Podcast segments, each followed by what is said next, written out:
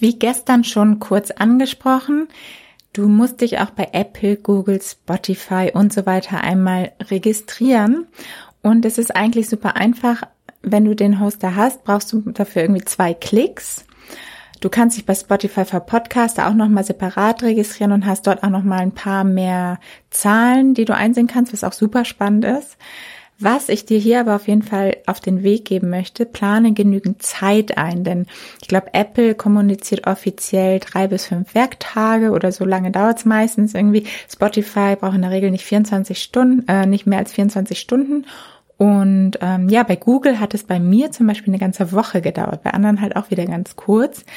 Ähm, Google ist noch nicht ganz so wichtig, wird aber auch immer wichtiger. Aber sei auf jeden Fall sicher, dass du zum Start deines Launches, also am Launchtag deines Podcastes, auf jeden Fall bei Apple und Spotify zu hören bist. Weil wenn du das mit dem Launch-Team machst und dann ähm, ist dein, dein Podcast nicht bei Apple, das wäre halt super traurig, weil dann dein, deine ganze Reichweite, die du dir da aufgebaut hast, deine ganze Party gar nicht so effektiv ist, wie sie sein könnte. Deshalb auf jeden Fall rechtzeitig überall registrieren und darauf achten, lieber ein paar Tage zu früh als zu spät überall zu hören zu sein.